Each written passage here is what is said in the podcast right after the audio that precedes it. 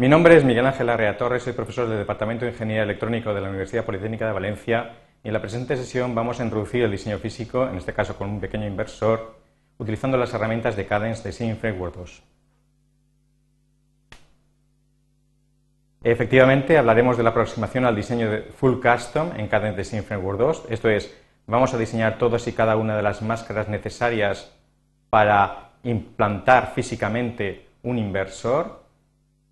Para ello generaremos la vista inicial de layout desde el esquemático con la finalidad de mantener la coherencia entre nuestro diseño. Después hablaremos de la paleta de capas y su relación con el proceso tecnológico y finalmente eh, realizaremos la edición física con el editor de Cadence Design Framework 2, Virtuoso XL Layout Editor. Configuraremos la herramienta, hablaremos de las operaciones de selección, editaremos gráficamente nuestro inversor, eso nos permitirá comentar algunas reglas de diseño, editaremos las propiedades de los objetos gráficos dibujados y hablaremos de cómo se extrae la conectividad del layout y para ello tendremos que introducir el concepto de pines o terminales del mismo. En la bibliografía nosotros nos referiremos básicamente al virtuoso XL Layout Editor User Guide disponible como documentación del software. Bien. Habíamos realizado el diseño de un esquemático. Este esquemático, aquí lo tenemos, eh, de este esquemático se había obtenido el símbolo y se había simulado en un test bench ha llegado el momento de editar su layout.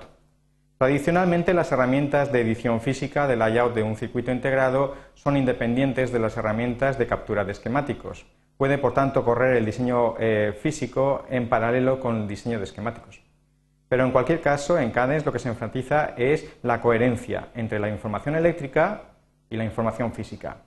Para facilitar la coherencia y simplificar el proceso de diseño, nosotros utilizamos las herramientas de Cadence haremos con Tools, Design Synthesis, Layout XL, el puente a Layout XL. Nos dice entonces que a partir de ese esquemático vamos a crear una nueva vista, ¿vale? Nueva. O podríamos existir, eh, o abrir una preexistente que estuviera de algún modo incompleta. Le decimos OK y efectivamente nuestra célula INP, de la cual había una vista esquemático, va a tener de nuevo una nueva vista layout y para ello va a utilizar el editor correspondiente, virtuoso. Tenemos entonces abierto el editor de layout Virtuoso XL y me aparece la ventana compañera, la LSW, la paleta de dibujo. En la paleta de dibujo nosotros vamos a tener todas y cada una de las capas necesarias para el proceso de diseño físico. Estas capas son de diversos tipos, son capas de servicio, por ejemplo el fondo o la rejilla, la, la capa utilizada para marcar los errores. También hay capas de tipo primario, son aquellas son las que dibujamos. Básicamente nos importan a nosotros dos, las de propósito dibujo, de RW, y las de conectividad o propósito PIN. Casi todas esas capas, de alguna manera u otra, están relacionadas con el proceso de fabricación, con las máscaras necesarias para que en el proceso litográfico se implanten, se delineen nuestros, eh, nuestros objetos. Bien, si en esta capa de layers faltara alguna, siempre podemos añadirla con edit set valid layers del fichero de tecnología correspondiente. A veces ocurre que falta alguna capa, por ejemplo, de PR Boundary, pero no es nuestro caso, así que cancelamos. Y aquí tenemos el editor gráfico. El editor gráfico y el editor de, la capa y la paleta de dibujo están relacionados. En cualquier caso, ya hemos abierto eh, la vista layout, pero todavía no hemos importado la información del esquemático. Esto se hace aquí. Design, gen from source. Y aquí nosotros vamos a decir que a partir del esquemático vamos a importar los terminales de entrada y salida y también una estimación del boundary, el límite de la célula. Podríamos incluso, y para eso el Virtuoso XL es un, programa destinado a automatizar en la medida posible la edición de layout, instancias. Por ejemplo, podríamos eh, instanciar, como en una placa de circuito impreso, los componentes tales como los transistores que hemos dibujado. No es el caso porque en nuestro, caso el inversor que hemos empleado no tiene, eh, no tiene dimensiones físicas, porque eh, no tiene todas las dimensiones físicas requeridas. De hecho, hemos creado un parámetro CDF, o dos parámetros CDF, el WP y el WN, que definía la anchura de los transistores PMOS y NMOS. En ese caso no podemos instanciar. Si nuestro esquemático hubiera tenido todos los parámetros requeridos, podríamos haber instanciado los componentes. Bien, los terminales son de la máxima importancia. Aquí tenemos los terminales reconocidos en el esquemático. En principio se les asigna por defecto la capa de metal 1 y la dimensión asociada, la, mínima dimensión, la mínima anchura posible asociada a las reglas de diseño. Yo voy a ampliarlas 0,7 para que los pines puedan incorporar un contacto. De hecho, voy a hacer mi layout de manera tan sencilla posible como se pueda y entonces las pistas las voy a hacer rectangulares, no van a tener forma de huesecillo. Bueno, voy a aplicar ese tamaño a todos los terminales y los correspondientes a las alimentaciones tan importantes, con control incremento la selección, los voy a hacer más grandes. Así podrá pasar por ellos más corriente. Le pongo una micra.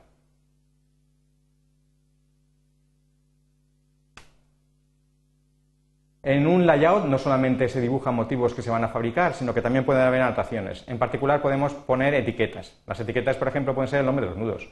Entonces se hace así, pin label shape, label, y en P-Label Options voy a trabajar con la capa de texto, que es de propósito dibujo, no de fabricación, y le voy a dar un tamaño razonable, por ejemplo 0.5 micras. Finalmente está habilitada la creación de la capa PR Boundary. PR Boundary es una capa muy importante, no tanto para fabricación como para la composición del layout. Un layout normalmente va a realizarse de un modo jerárquico y cada cada célula va a representar una porción del mismo, es necesario saber cuál es el límite de la misma para poder ajustar las células con una célula con sus vecinas. Le digo OK y me aparecen efectivamente los terminales del layout y el PR boundary estimado. Bueno, ¿cómo se trabaja en un editor de layout? En un editor de layout yo lo dibujo como pintaría un pintor exactamente igual. Lo normal es seleccionar una capa y después dibujar con ella. Por ejemplo, voy a seleccionar la capa div. Como normalmente los layouts suelen ser muy abigarrados y me voy a encontrar eh, objetos en diversas capas en una misma zona de, layout, eh, puede ser muy interesante negar la seleccionabilidad o la visibilidad a determinadas capas. Por ejemplo, PR Boundary me estaría fastidiando continuamente si no evitara verla o seleccionarla. Voy a evitar verla. Es muy fácil hacerlo de un modo individual sobre una capa no activa. Simplemente con el botón central conmuto su visibilidad y cuando me coloco aquí en la ventana y hago control R, efectivamente se refresca la pantalla. Podría conmutar igualmente su, selectabilidad, su seleccionabilidad, dándole al botón de la izquierda.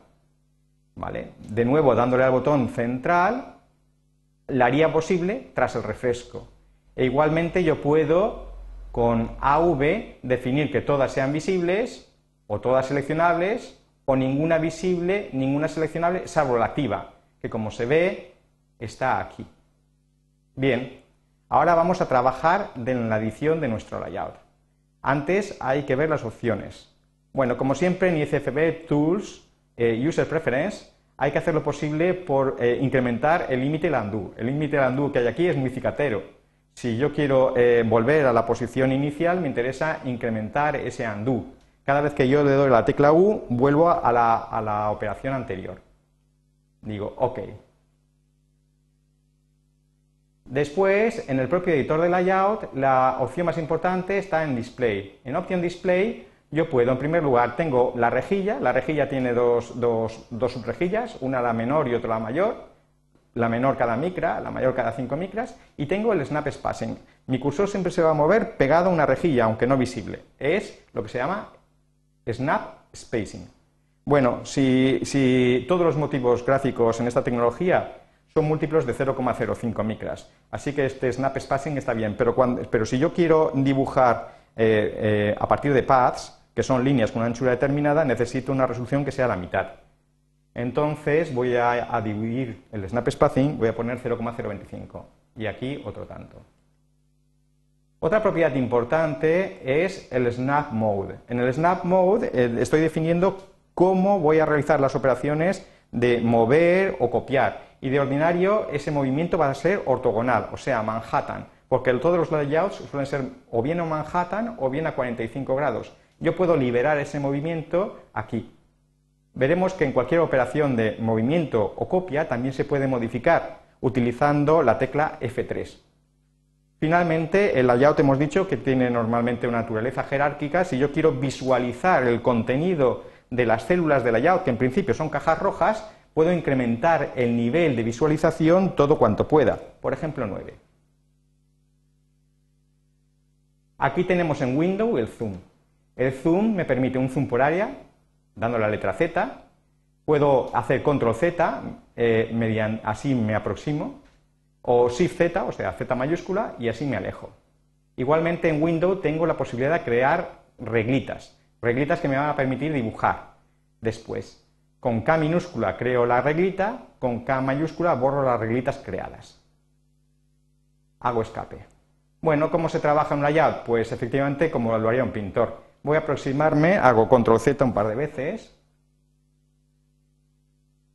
Con las flechitas hago panning y voy a dibujar un rectángulo. Create rectangle. Como tengo la capa div seleccionada, simplemente tengo que introducir el primer punto y después el segundo. Y acabo de crear un rectángulo. igualmente, si me colgo en polisilicio, puedo dibujar otro rectángulo aquí. Voy a acercarme. Voy a hacer C, escape, siempre escape para eh, eliminar el comando activo. Z, me aproximo, escape. Bueno, me he acercado demasiado. Shift Z. Bien, vamos ahora a hablar de las operaciones de selección. Existen dos métodos de selección, el método completo y el método parcial. En el método completo es el método por defecto, lo representa esta F que vemos aquí. Cuando yo clico sobre un objeto queda seleccionado. Cuando yo clico sobre otro, se, se deselecciona el previo y se selecciona otro. Si clico en el fondo, se deseleccionan todos. Yo puedo incrementar la selección dando primero uno y después con Shift incrementar la selección y con control deselecto el objeto seleccionado. Cuando hay dudas sobre lo que se, lo que se selecciona, si yo clico la primera vez, normalmente se selecciona la capa inferior y una segunda vez se selecciona la capa inmediata superior. Es lo que se denomina selección cíclica. A veces es preferible seleccionar bordes, los bordes de los objetos. Para ello es mejor la selección en modo parcial. Eso se consigue con la tecla F4. Con la tecla F4 pasamos a modo de selección parcial, la letra P. Entonces resulta que es distinto si yo clico en el borde, perdón, voy a acercarme más para que se vea bien, escape, es diferente si clico en el borde, vemos que ha quedado el borde seleccionado, que si clico en el cuerpo, entonces se selecciona todo. Esto es muy útil, porque si clico en el borde, puedo hacer lo que se denomina stretch. Y puedo hacerlo no solamente de, de una sola capa, sino que incrementando la selección, de nuevo con Shift, puedo hacer stretch de diversas capas. Con Shift Z me alejo. Todas esas opciones están aquí en Options, Selection, donde puedo establecer el modo completo y el modo parcial. Vemos como ahora estoy en modo parcial. De ordinario estaría en modo completo por defecto. Y también hay otro elemento de edición muy importante que está en Layout Editor. En Layout Editor tengo Gravity. Yo puedo habilitar la gravedad, en cuyo caso el cursor se pega a los objetos seleccionados. Y aquí está el tipo de elemento seleccionado. No solamente estoy pegado a la rejilla, sino también, a, por ejemplo, a la línea central de un rectángulo, al punto medio, eh, a pin, a los vértices, puede ser muy útil. En general, tenemos que decir, como eh, se explicó, que hay dos modos de operar. Lo normal es ejecutar un comando, seleccionar aquellos objetos sobre los cuales va a funcionar el comando y después de que haya ejecutado el comando, el objeto seleccionado queda deseleccionado. Entonces conviene hacer escape porque el comando sigue activo. O bien al revés, si yo selecciono primero, ejecuto un comando, el comando actúa sobre el seleccionado, cuando termino de actuar el comando queda inactivo, pero el objeto seleccionado queda seleccionado. Así que es siempre conveniente adoptar un criterio, porque a veces ocurre que sin querer tenemos un objeto seleccionado, muy lejos, por ejemplo, de la zona que estamos visualizando y estamos moviéndolo sin darnos cuenta. Acostumbrémonos, por tanto, a picar en el fondo y hacer escape después de un comando. Bien, voy a borrar este rectángulo, sub, selecciono con la tecla sub, y voy a dibujar mi primer transistor. Lo primero que voy a hacer es meter una, reglita. En este punto voy a poner la letra K y voy a hacer una reglita de 0,5 micras. Y aquí voy a dibujar la puerta de polisilicio. Para ello no voy a emplear un rectángulo, sino un path. Voy a hacer create path. Un path no es otra cosa que una línea media con propiedades. Pues bien, a 0,4 micras, que es el mínimo solap requerido para crear un transistor, voy a empezar mi path. Con la tecla F3 yo puedo modificar sus propiedades. Por ejemplo, podría modificar su anchura e incluso la capa sobre la cual estoy trabajando. Sobre un path creado, si yo cambio en la capa, se generará el contacto oportuno. Por ejemplo, si pasando de polisilicio 1 pasara a metal después de haber clicado un vértice, paso a metal 1, se creará automáticamente un contacto. No es el caso, voy a irme por aquí, high, voy a subir un poquitín más arriba y ya tengo mucho cuidado con esto, escape mi primer path. Bueno, aunque no lo parezca, esto es un transistor, mejor dicho, medio transistor. Me he quedado a medio canal. Voy a dibujar el transistor completo. Primero voy a dejar medio. Y para ello, como el transistor es de un inversor, requería un contacto. ¿A qué distancia tiene que estar el contacto de un canal? En esta tecnología, K, la distancia mínima entre un contacto y el canal de un transistor son 0.3 micras. Bueno, ahora crear un contacto costaría bastante, pero afortunadamente en este software es automático porque yo puedo introducir contactos, elementos jerárquicos, y escojo un contacto de tipo ND, porque va a ser una difusión tipo N. El contacto realmente es parametrizable. Yo podría modificar sus parámetros y tener un contacto más ancho, por ejemplo, tener más, eh, tener más contactos en filas y columnas para poder manejar más corriente. Clico aquí. O no, aquí no. Y. Bien, esta estructura de contacto cumple la regla de diseño por sí misma. Pero claro, no sirve para definir del todo un transistor. La difusión, en definitiva, define semiconductor. El semiconductor en sí mismo, en un proceso CMOS, tiene que ser personalizado, bien N, bien P. Eso de eso se encarga esta capa de aquí, que es la capa N+. Para acceder a esa difusión eh, eh, dopada con N, hace falta crear un contacto y después metal 1. Bueno, yo ya lo he hecho casi. Ahora puedo extender esta difusión hago la S de stretch, edit stretch, ya lo he ampliado, y ahora yo podría eh, terminar incrementando esta difusión de aquí para ocupar la mitad del espacio de mi transistor. Pero no puedo hacerlo porque esto que tenemos entre manos es una estructura jerárquica, es una célula. Si yo intento hacer stretch de ella, la selecciono toda. Yo puedo cargarme la jerarquía de una célula, así. Hago edit, merge, perdón, escape. Edit, Hierarchy, Flatten. Selecciono la célula en cuestión, cojo Flatten, y como la célula es parametrizable, Flatten pcells y quiero ver todos los niveles de layout. Le digo que OK y acabo de cargarme la célula. De hecho, ahora sí, ahora yo puedo seleccionar la capa L+, S, bueno, algo ha fallado. A ver, Edit, Hierarchy, Flatten. Selecciono.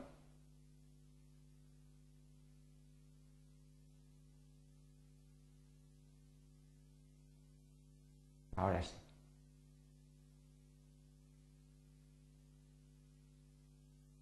Y ahora sí que me he cargado la jerarquía, espero.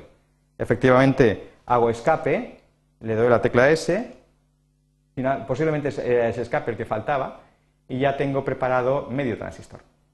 Bueno, eh, este medio transistor, efectivamente me ha construido el canal hasta la mitad del transistor. Eh, a veces, esto cumple las reglas de, diseño en sí mismo, ese medio transistor, pero a veces hay que pensar en la regla de diseño de, no solamente de los elementos del interior de una célula, sino en relación con las células adyacentes.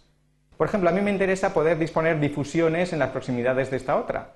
Y la distancia mínima entre difusiones, cuando son distintas, es 0,6 micras. En tal caso, el solape que existe entre la difusión y N+, es 0,25 micras. Me quedarían dos N+, próximas, cuando en principio no pueden estar a una distancia eh, inferior a 0,6 micras. Por otra parte, N no realiza ningún papel salvo dentro de difusión y por tanto no tiene ningún sentido no extenderla. Y eso es lo que voy a hacer, voy a extenderla. Hasta 0,3. Bien, escape. Vamos aproximándonos a lo que deseamos. Quiero sacar el, esto va a ser el drenador del transistor, la metalización correspondiente. El problema está en que tengo metal y difusión, uno está encima de otro. Es conveniente negarle la seleccionabilidad a la difusión. Botón de la izquierda. Y ahora le puedo hacer S de stretch y tirar arriba. A ver, S, esto es. Igual que podía hacer stretch del polispicio, tirar arriba. Y ahora escape. Ahora sí, ahora sí que tengo medio transistor. Bien, pues vamos a hacer que sea completo. Es muy fácil. Yo puedo hacer edit, copy, selecciono los objetos a copiar, pero antes tengo que acordarme que la difusión no estaba seleccionable, tengo que volverla a seleccionar, no se me fuera a olvidar. Y ahora sí, edit, copy o la C minúscula, selecciono los objetos a copiar y ahora, fijémonos aquí abajo, dice lo que hay que hacer, punto de referencia a copia, por ejemplo, esto mismo, y con el botón de la izquierda puedo rotar dos veces. Tarda un poquito, pero ya lo he conseguido. Al rotar, como no he cogido el centro de, la del bloque, se me ha quedado un poquitín bajo, ¿vale? Mm, será mejor que lo rehaga. Escape y ahora voy a intentarlo de nuevo. Edit, copy, voy a acercarme para que se vea mejor. Y ahora hago, selecciono lo que quiero copiar.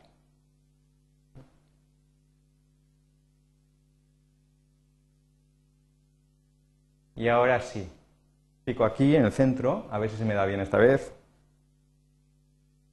Y ahora me voy a ir aquí con la flechita y voy a hacer rotate dos veces.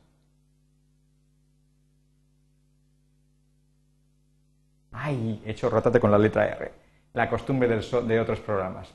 ¡Ay, Dios! Bueno, no pasa nada. Selecciono de nuevo. Ostras. La U de undo es muy útil. Edit, copy selecciono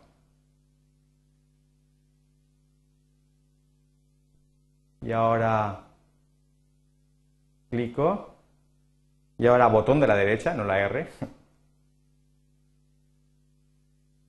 Y ahora sí. Ahora ya tengo casi mi transistor. Bueno, eh, esto va a ser la fuente del correspondiente al inversor y esa fuente va a estar conectada a la tensión más baja, en este caso a GND. Bueno, eh, es el sitio ideal para colocar un contacto de sustrato. El sustrato en esta tecnología es del tipo P, así que necesito un contacto ópmico de tipo P+. Es muy importante que, como lo tengo aquí, Create Contact, escoger un contacto PD, difusión P. Hago High y con mucho cuidado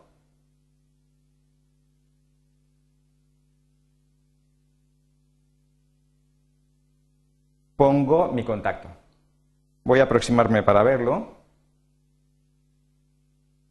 Eh, lo de mucho cuidado tiene que ver con que hay una regla de diseño que establece que entre la puerta de un transistor NMOS y una difusión P+, tiene que haber una distancia K, así, de 0,45. Muy bien.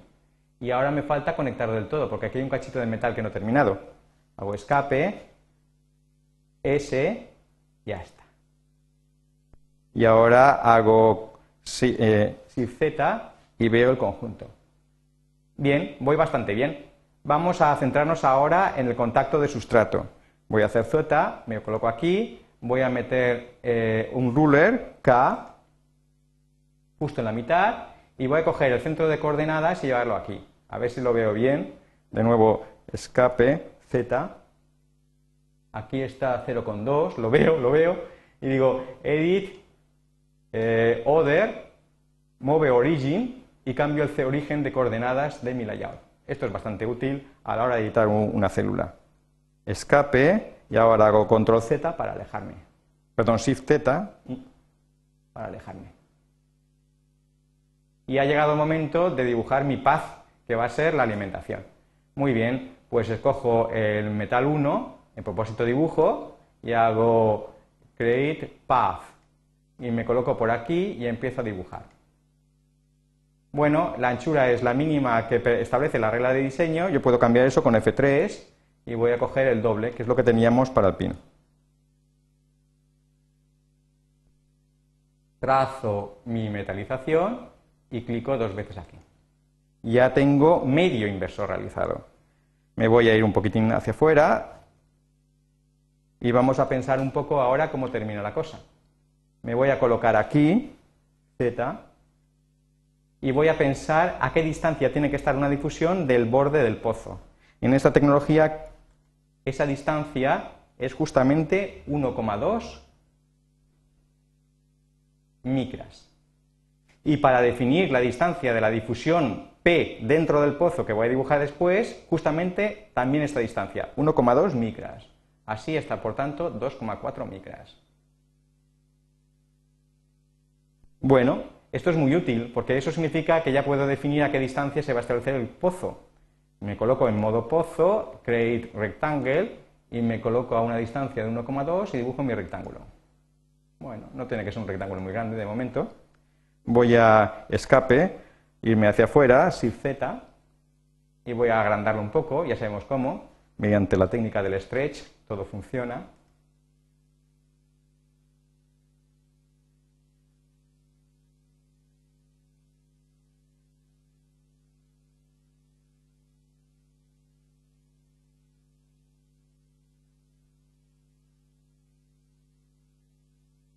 Muy bien. Aquí vendrán los transistores eh, PEMOS. Antes de nada, yo tengo que preocuparme de eh, dibujarlos. Pero como ya tengo hecho en medio la red del pull down, puedo aprovecharme de ello. Eh, efectivamente, voy a hacer esto. Voy a hacer escape y edit, copy. Voy a seleccionar todo este bloque porque lo voy a convertir en mi pull up. Y bueno, para poder, hacer, para poder moverlo, me interesa F3 moverme en cualquier ángulo y hago any angle y ya está. Voy a coger un punto de referencia bueno, no como la otra vez. Y ahora voy a flipar, con perdón, upside down. Acabo de crear mi, lo que va a ser mi pull-up. Bueno, se puede observar que tengo aquí una difusión tipo N, no, eso no es un resistor tipo P, pero convertirlo en resistor tipo P es facilísimo. Antes me conviene que todos los motivos gráficos que voy a dibujar sean en una sola capa. De momento lo único que tengo son retales. A efectos de fabricación es lo mismo, pero la edición gráfica queda más limpia si mezclo todos esos retales de la misma capa. Entonces yo puedo hacer Edit, Select All, y ahora hago Edit, Merge. Y bueno, voy a aproximarme aquí. No, voy a aproximarme aquí. Bueno, no se ha hecho merge completo. Parece que la difusión no está todavía. De nuevo, edit, a veces falla. Select, select all, ahora sí que lo ha cogido. Edit, merge. Ahora sí, ahora sí. Bueno, vamos a, convertir esto en un resistor PEMOS. Lo primero que tengo que hacer es que la difusión eh, de contacto de sustrato va a pasar a contacto de pozo. Necesito que esto no sea una difusión tipo eh, P, sino tipo N. Y se puede editar cualquier objeto seleccionándolo con la letra Q. Efectivamente, lo voy a convertir en una célula NDC. Y es que es una célula. Aunque no lo parezca, es una célula. Y lo podemos comprobar si hacemos control Z. Perdón, perdón escape eh, Shift Z.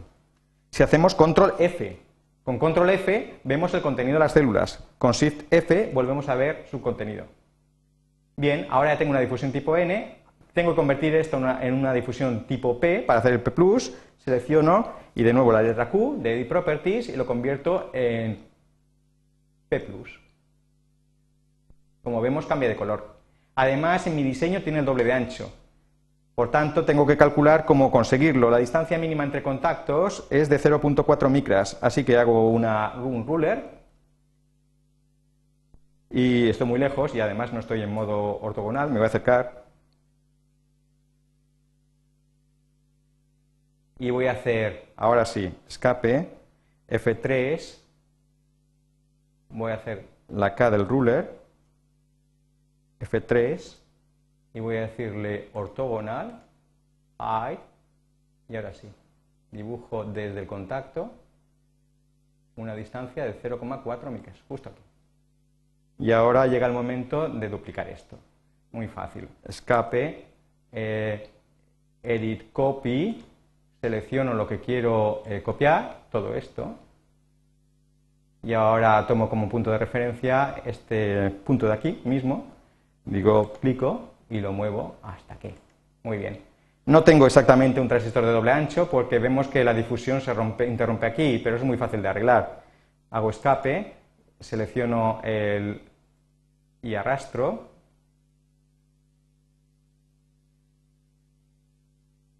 Y después hago otro tanto con el metal. Me aparto, escape, me aparto, Shift Z, y ya estoy preparado para, en definitiva, colocar la parte de arriba. Bien, ya sabemos cómo tenemos que hacer. Edit Move, selecciono el objeto, me voy a aproximar con Control Z, mi punto de referencia es este que vemos aquí, o este de aquí mejor,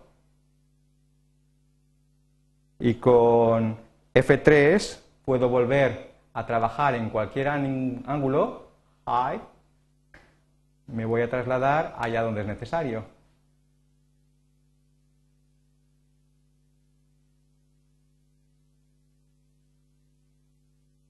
que es justo aquí.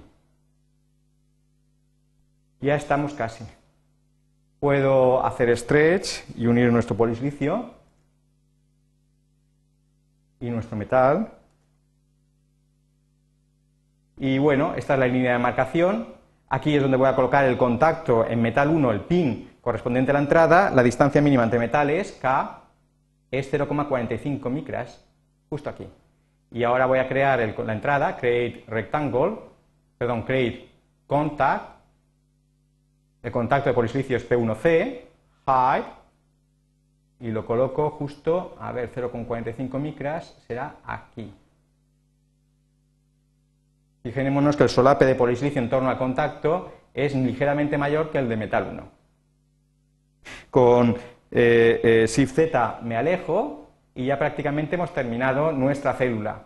Tengo que hacer escape, edit, select all,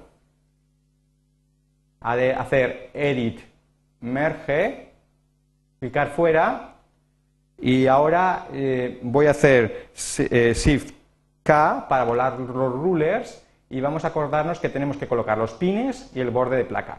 Efectivamente, el borde, perdón, el borde de, la, de la célula, el PR boundary. Me coloco aquí y eh, lo convierto en visible, botón central de nuevo con muta, hago control R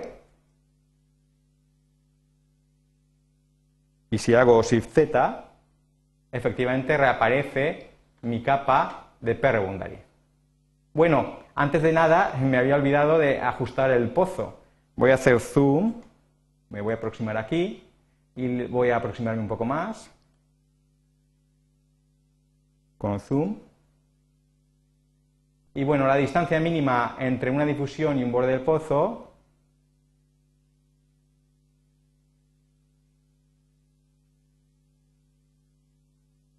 F3 ortogonal es 1,2 micras. Igualmente por aquí.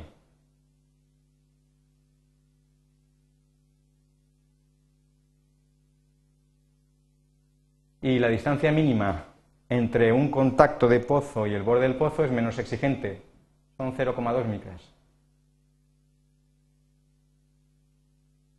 Bien, pues con esto en, nuestras manos hacemos stretch, movemos aquí, por aquí stretch, movemos aquí y por aquí stretch,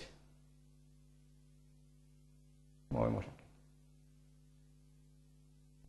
Con Shift Z me alejo. Vamos ahora a mover la capa de PR boundary. Así, de nuevo stretch.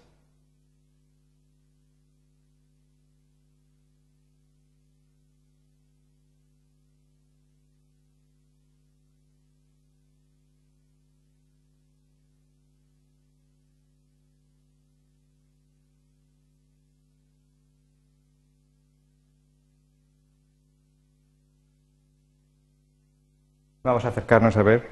Escape. Aquí justamente estoy casi en la mitad.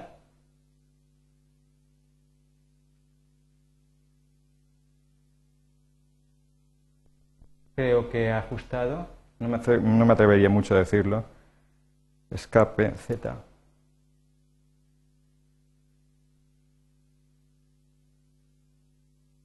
Me faltaba un pelín. Para hacer microelectrónica hay que tener buena vista.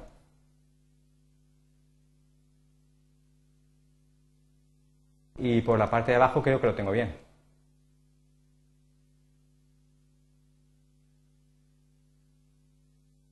O casi bien. hay que tener muy buena vista. El PR Boundary coincide con el plus, es lo que hemos hecho al principio cuando hemos ajustado el tamaño del transistor, y aquí está. Muy bien y ahora hago eh, F, puedo ver todo. Muy bien, ya casi he terminado. Con Shift K borro las rulers y solamente me queda nombrar. Los pines, en definitiva, no son más que capas de eh, etiquetado. Es como si cogiera una capa de fabricación y la nombrara. Le doy un nombre. Efectivamente, gracias a la generación automática del layout, los tenemos aquí. Ya dijimos que capas iban a trabajar. Por cierto, no debía actualizar el tamaño de VDD y GND porque aquí me aparecen a 0,7 micras cuando debía tener una, pero en fin. Bueno, lo que pasa es que el software a veces tiene problemas y en particular los pines K, ¿vale? Debían en Connectivity tener la Net Expression Property, que es la que da el nombre de pin de VDD de admiración. Esto hay que cambiarlo siempre. Fijarse siempre en ello porque si no, el chequeo de reglas de diseño después no funcionará. Bueno, lo voy a, a F3 mover, le voy a poner Angle y me voy a acercar. Ah, no me he dejado acercarme. Bueno, pues. Eh, bueno, también el GND está equivocado. Escape. Q. Y digo connectivity, GND de admiración. Acordémonos que es sensible a mayúsculas y minúsculas. Digo, OK. Y ahora sí, voy a acercarme para hacer las cosas. Voy a mover GND selección está seleccionado. El pin debía tener un tamaño de, una micra, si no está es porque seguramente no he hecho update sin querer. No es que sea muy importante, eh, los pines tienen que cumplir la regla de diseño, pero sobre todo tienen que estar dentro del, objeto que nombran. De nuevo digo move.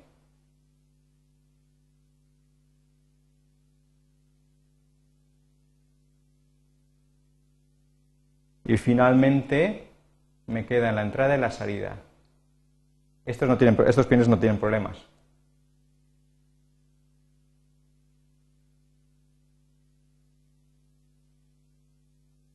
Con sumo cuidado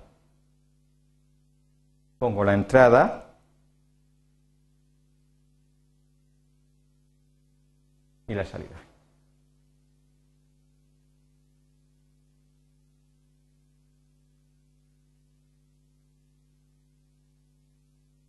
Me ha quedado un poco mal, creo. Hago zoom.